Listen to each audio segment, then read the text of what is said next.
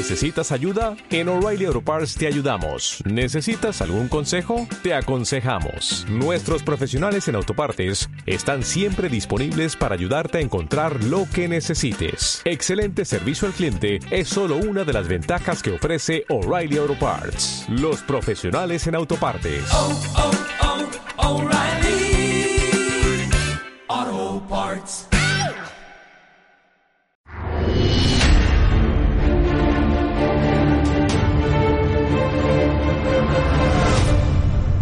¿Qué tal? Muy buenas tardes. Bienvenido a Demos la actualidad con criterio, un programa hoy en el que el tema es obligado. Ese macrodomingo electoral que tuvo lugar ayer, elecciones autonómicas, elecciones europeas y elecciones municipales. En resumen, el Partido Socialista se afianza como fuerza más votada, el Partido Popular salva los muebles, Podemos se hunde, Ciudadanos aumenta su representación y Vox entra de manera quizás algo más suave de lo que se podía esperar. Para tratar este macro domingo electoral tenemos con nosotros en primer lugar a José Luis Escobar. José Luis, ¿qué tal? Muy buenas tardes. Hola, muy buenas tardes, Xavi. Nos acompaña también el Lorenzo, nuestro compañero Lorenzo, ¿qué tal? Muy buenas tardes, Lorenzo Abadía. Muy buenas tardes, ¿qué tal? Y cerramos el círculo con Lucio Muñoz. Lucio, muy buenas tardes. Buenas tardes, Javier. Buenas tardes a todos. Encantado, como siempre, de estar aquí. Un honor. Bueno, pues ese macro domingo electoral en el que ya tenemos los eh, primeros resultados, unos resultados que a partir de ahora lo que van a provocar son los pactos. Es decir, una vez que hemos votado, los diferentes jefecillos de partidos se reunirán para elegir quién gobierna en cada lugar. Algo que no sería de esta manera, José Luis, si tuviéramos una doble vuelta y de esta manera pues el pueblo podría decidir quién es el que gobierna en, el, en los diferentes municipios, en los diferentes gobiernos, autonomías, etcétera. Bueno, claro, si consideramos que la democracia se basa en tres principios, uno es el principio de elección para elegir al, Ejecutivo, es decir, en este caso sería presidente de gobierno, presidente de gobierno de una comunidad autónoma o al alcalde. Luego está el, principio de representación, que es eh, elegir a un diputado de distrito, a un, a un concejal de distrito y un tercer, eh, un tercer principio que sería la separación de poderes, el, el, Ejecutivo, el Legislativo y el Judicial. Bueno, pues en este caso eh, lo que hemos votado ha sido una lista de partidos y luego los partidos ya se ponen de acuerdo entre sí para formar para formar el ejecutivo haciendo sus cambalaches sus sus, eh, sus eh, tiras de afloja sus, sus eh, unanimidades etcétera hombre ningún español vivo ha, ha votado jamás jamás a un alcalde a un presidente de gobierno o a un presidente de comunidad todo lo más que podemos votar los españoles es a nuestro presidente de la comunidad, de vecinos. Y esto porque, porque Franco, en el año 60, publicó una ley, la ley de propiedad horizontal, que nos permite a los españoles votar o elegir a nuestro, eh, a nuestro mm, presidente de comunidad de vecinos, en una ley del año 60.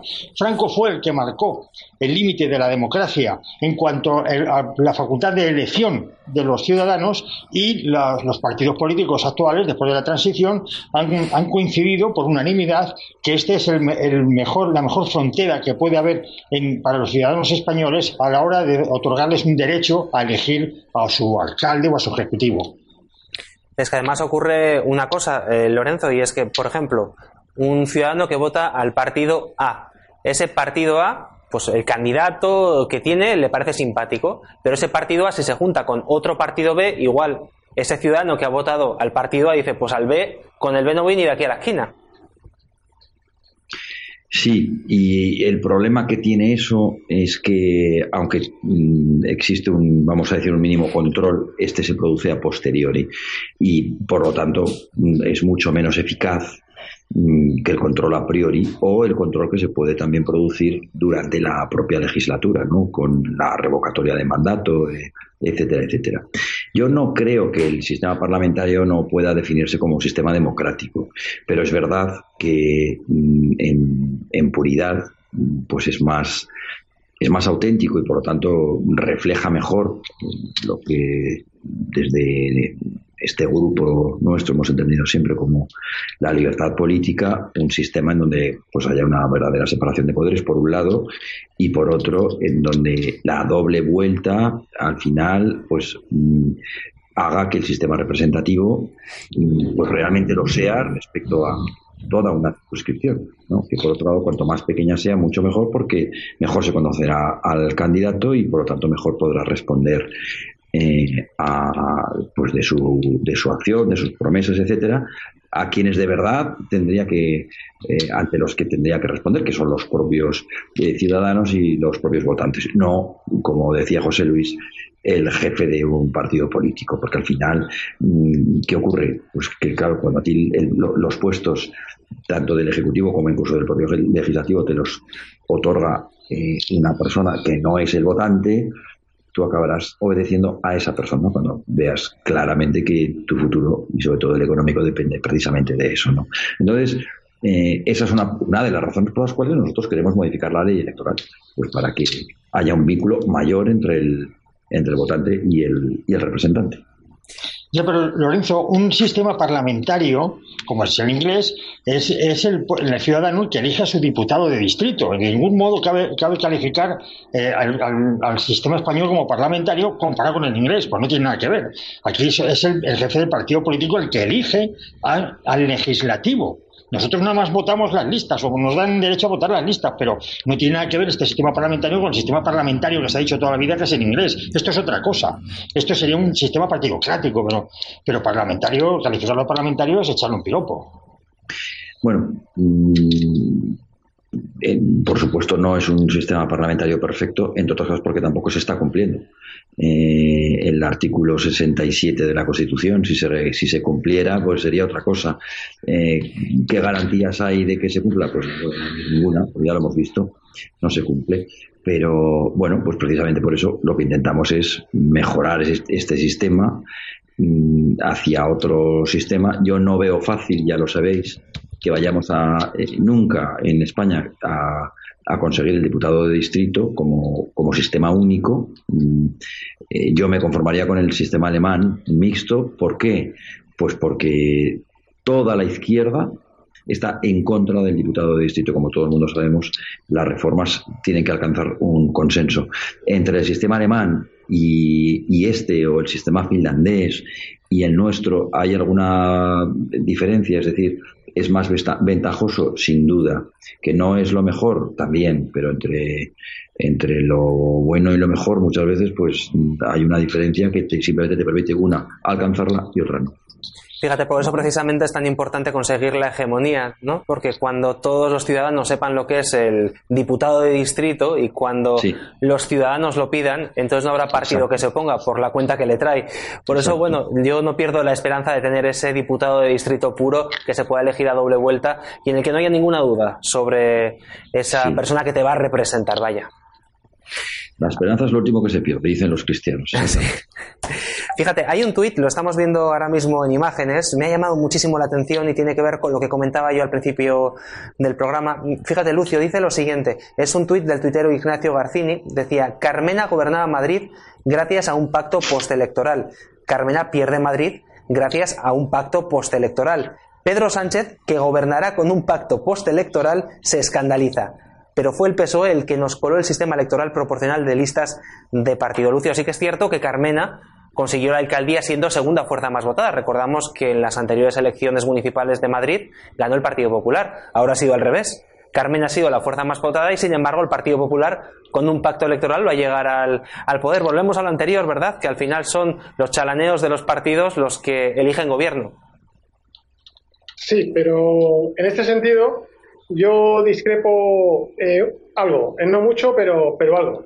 Y bueno, la, la, victoria, la, perdón, la victoria de, sí, sí, la victoria del centro derecha en, en, Madrid, en el Ayuntamiento de Madrid, pues evidentemente, como tú bien decías, es una, es una, pues una devolución de, de lo que ocurrió en las anteriores eh, elecciones. Pero eh, ellos han sido los que, los que han fragmentado a la izquierda en esta ocasión.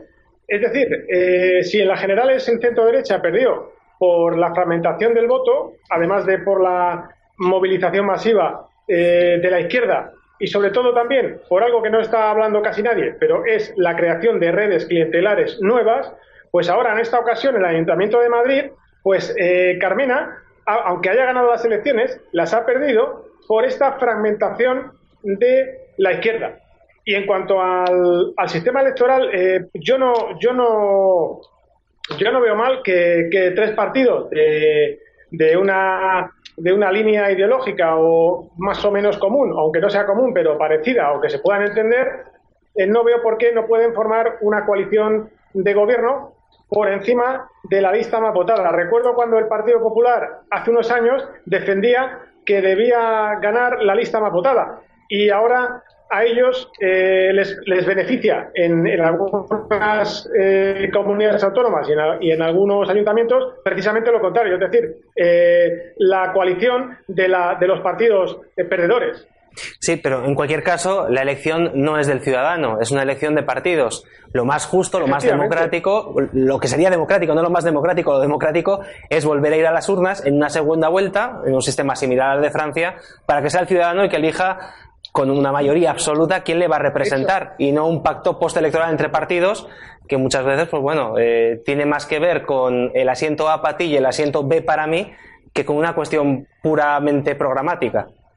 Correcto. En una segunda vuelta, eh, pues lo que haría es, evidentemente, eliminar aquellos partidos menos representativos y pasar a, pues a la segunda vuelta con, la opción de los partidos más representativos y sobre todo eh, podría facilitar al ciudadano un cambio de opinión. Es decir, eh, puede, puede votar a un partido en la primera vuelta y a otro partido en la segunda vuelta. Lo único, lo único perjudicial de este sistema, que es mejor que el nuestro, pero lo único perjudicial de este sistema quizá sea pues eh, que es un poco más caro que el sistema electoral nuestro y sobre todo que puede potenciar el abstencionismo. Y en cuanto a diputado, diputado de distrito, para mí, pues en, yo creo que son, son todo ventajas, puesto que, que las listas electorales lo que producen es una funcionalización de los, de los diputados. Y en este caso, pues el diputado de distrito lo que podría eh, producir es que en, en, un momento determinado este diputado de distrito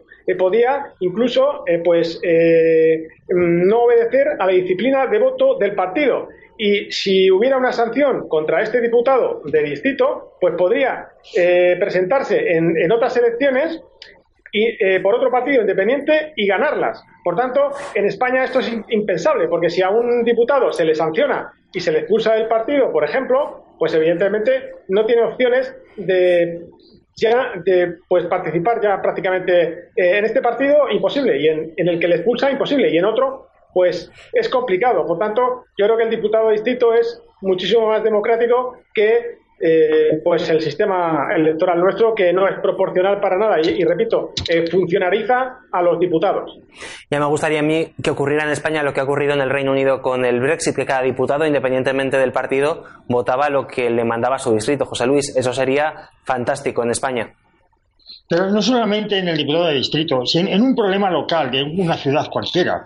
tú te enteras de un problema grave, cualquier ciudadano se entera de un problema grave, lo lógico es acudir a su concejal de distrito. Es decir, al concejal que luego va al ayuntamiento y vota, eh, vota las resoluciones que son legislativas, vota las, las resoluciones del, del, ayuntamiento, vamos.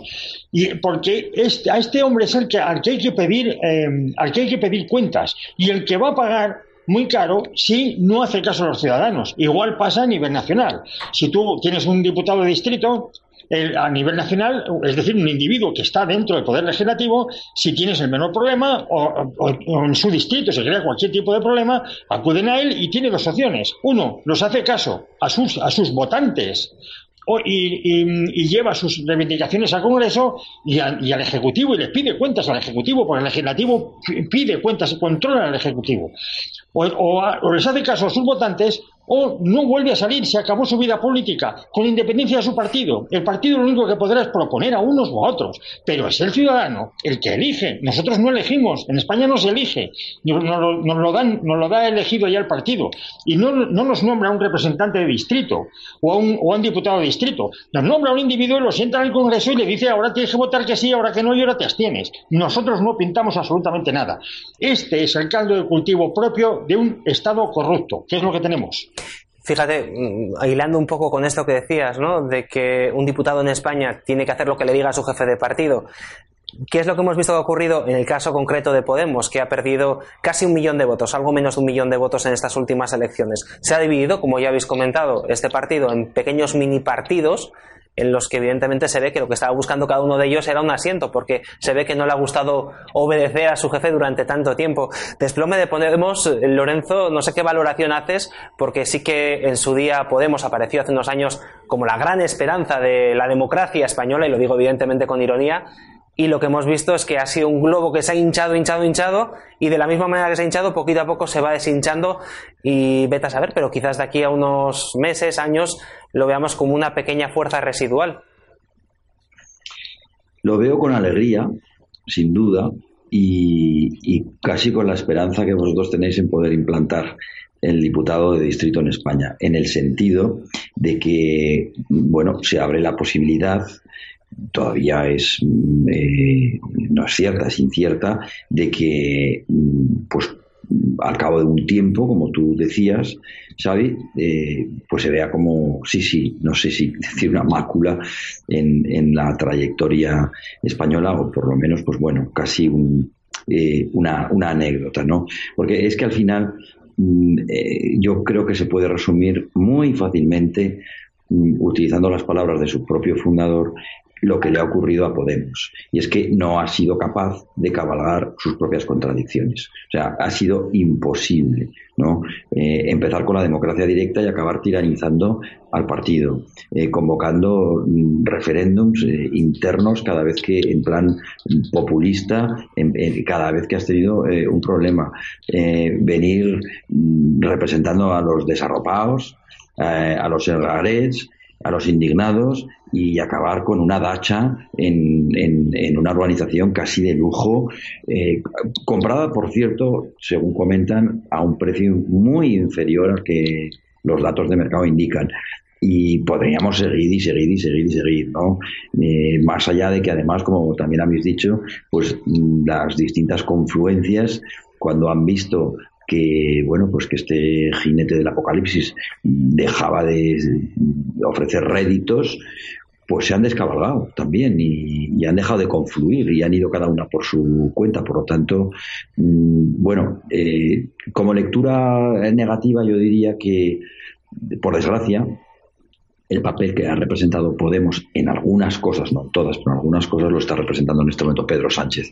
Y por lo tanto, eh, no, no puede ir todo a beneficio de inventario el, el, mal resultado de, de, Podemos. Pero en todo caso, yo, claro que sí, lo veo con, con alegría, lo celebro, y porque considero que para la higiene política española, pues es siempre una buena noticia. Hay otras elecciones que también se celebraron ayer, de las que también me gustaría hablar brevemente porque se nos está terminando ya el tiempo. Hablo evidentemente de las elecciones europeas. Voy a empezar con el caso español y luego ya hablaremos de lo que ha ocurrido ya a nivel europeo, unas elecciones en las que los populismos o las opciones identitarias han obtenido en suma en torno al 15% de los votos.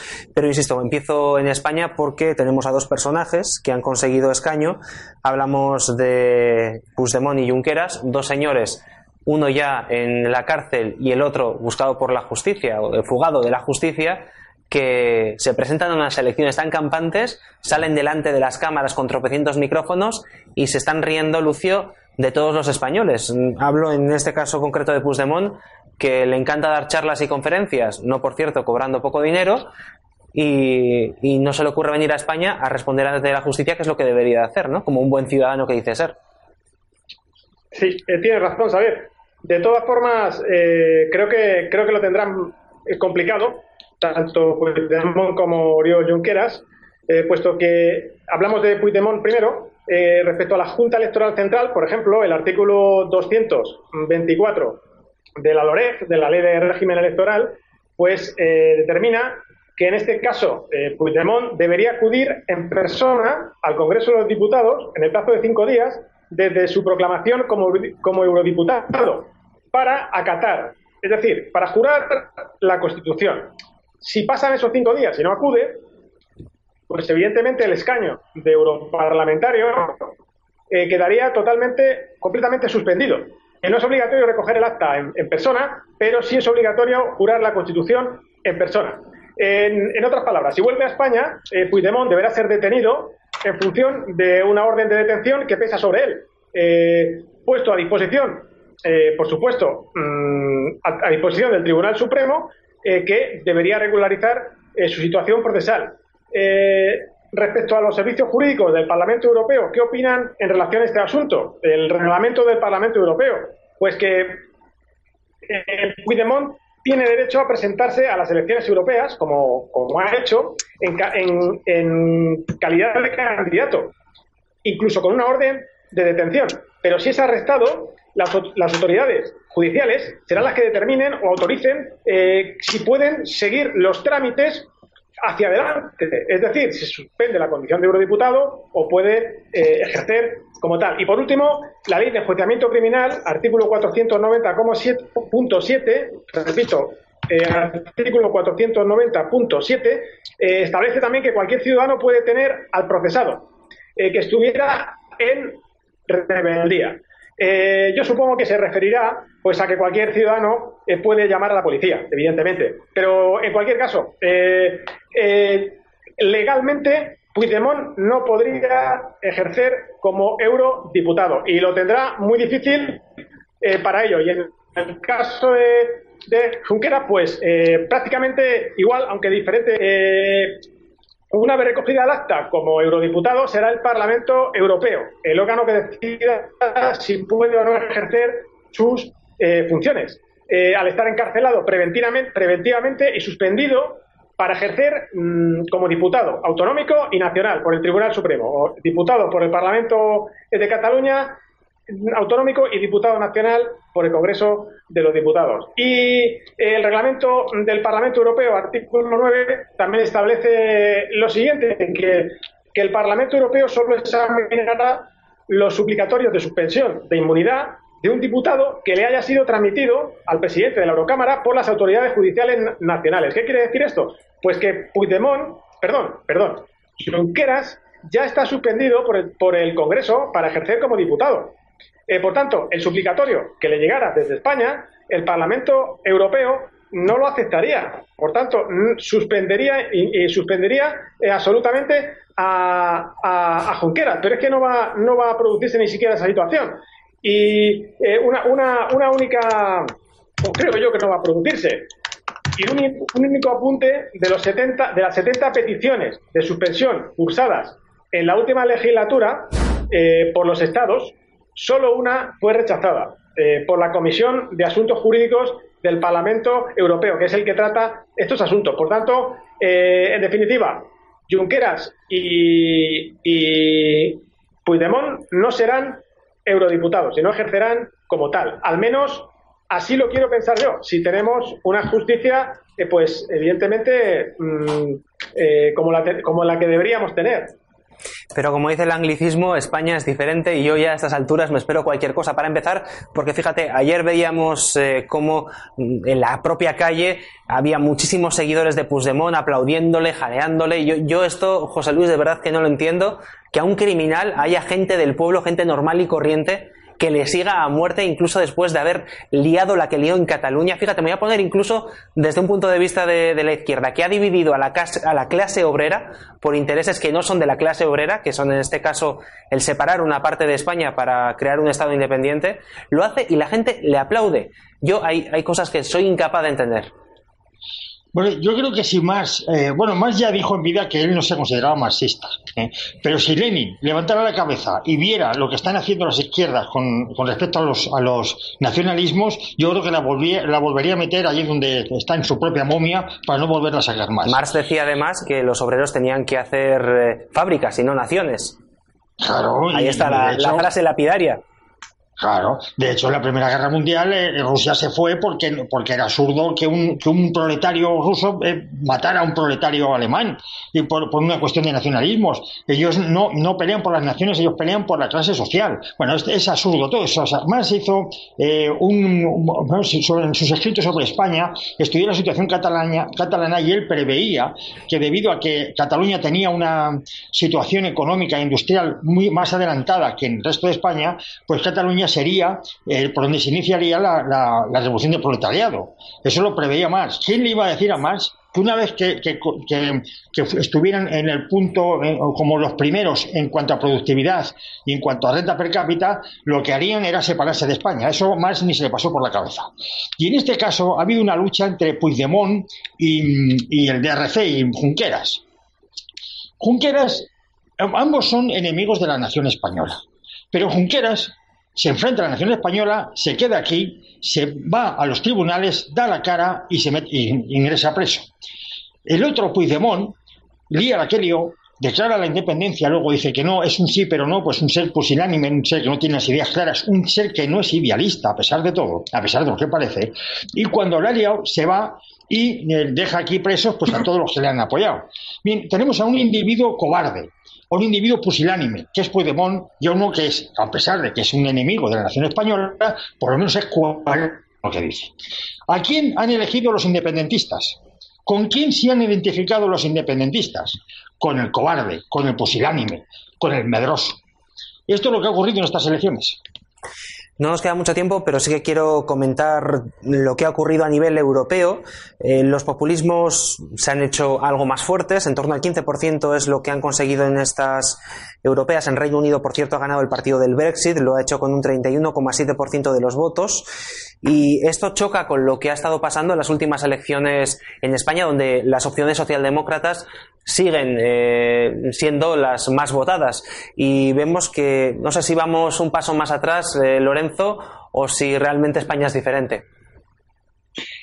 Yo creo que sí que vamos un paso más atrás y creo que lo que se estaba dirimiendo en España, en, las, tanto en las elecciones generales como en las municipales, autonómicas, etcétera, cuya proyección por, por, una cuestión de tiempo, pues han sido las europeas, era otra cosa, no, no, no estaba en juego eh, qué modelo de, de, sociedad o incluso de continente se quiere, si se está a favor del globalismo, de la globalización, etcétera, etcétera.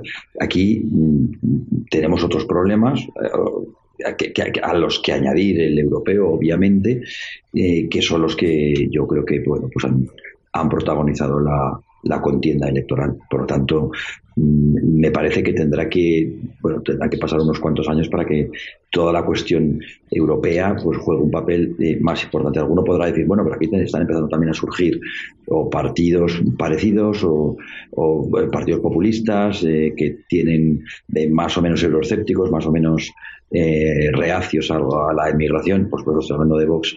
Mm, yo creo que, al menos de momento, eh, con algún flirteo que hubo con, con Le Pen, etcétera, hace ya mucho tiempo, yo creo que primero Vox no surge como consecuencia de las mismas causas que habían que surgieron los partidos eh, de este tipo identitario en Europa. Eh, Vox surge simplemente pues por la inacción del Partido Popular al principio y digamos que se expande o eclosiona como consecuencia del golpe de Estado y también de la inacción de Rajoy y por lo tanto son yo creo que son eh, son circunstancias y son causas eh, distintas que acabarán confluyendo, bueno, pues probablemente porque eh, al final España está en Europa y tendrá que tener, mm, cuando pueda zafarse, si es que alguna vez lo hace, de sus problemas domésticos más inmediatos, pues también obviamente eh, los europeos. Nos queda poquito tiempo, pero sí que me gustaría que tanto Lucio como José Luis hablarais de las elecciones europeas. Empiezo con Lucio. Lucio, un pequeño comentario de los resultados que ha habido en España y también a nivel global en toda Europa. Breve, porque nos queda poquito tiempo. Sí, bueno, en principio me gustaría decir que, que, denominar socialdemocracia a las políticas de, del PSOE y Podemos eh, creo que pues no es correcto. Yo creo que eh, las políticas del PSOE y Podemos eh, son comunismo puro o digamos socialismo del siglo mm, del siglo XXI, como lo denominaban los chavistas y los bolivarianos, pero que en, entrando en pues yo creo que, que las europeas las ha ganado el PSOE en España debido a, pues mm, eh, sinceramente mm, no sé no sé cómo verlo porque evidentemente aquí eh, vamos siempre al contrario de Europa. Eh, en Europa la socialdemocracia ha, ha, estado pues digamos casi vetada. Actualmente solo, solo gobiernan en, en, Finlandia y en Suecia, pero una socialdemocracia muy alejada de lo que entienden de lo que entienden los socialistas aquí en España. y, que haya ganado las elecciones en eh, el, PSOE en España actualmente, después de estos nueve meses que ha estado Sánchez en el, en el es un, es un deterioro para, para nuestros representantes en, en Bruselas, eh, un deterioro para, para la imagen de nuestro país, me refería, puesto que estos, estos representantes eh, del PSOE van a, van a pues abogar por la, por la continuidad de las políticas globalistas, multiculturalistas, que no tienen nada que ver con la globalización económica, eh, contrarias a, la identidad de Europa y de los países eh, de Europa, contrario a la tradición judío-cristiana, la filosofía eh, griega, el derecho romano. Por tanto, eh, son los, los, eurodiputados del PSOE van a ser, y también los, de Podemos, pero bueno, los, los, que han ganado las elecciones son los, los, el PSOE, pues estos diputados van a favorecer estas políticas y son las que van a destruir Europa. Este es el problema de que haya ganado el PSOE las elecciones en España, que nuestros representantes pues van a ser perjudiciales, tanto mm, las políticas eh, que van a apoyar nuestros representantes del PSOE van a ser perjudiciales para España y para Europa. Y en cuanto, en cuanto a lo que ha ocurrido en Europa, pues evidentemente se ha roto el bipartidismo. el, bipartidismo llevaba prácticamente pues eh, toda, toda, la, toda la historia de las leyes europeas eh, habían ganado, ah, bueno, el, Partido Popular Europeo lleva ganando, si no me equivoco, si no me falla la memoria, desde 1979 y en una posición desde este mismo año siempre ha quedado la socialdemocracia. Eh, es la primera vez que se rompe el bipartidismo en el Parlamento Europeo y las consecuencias que puede traer esta ruptura del bipartidismo, pues evidentemente es eh, en la entrada de, partidos políticos que, que, no van a tener mucho, mucho mucha decisión en, en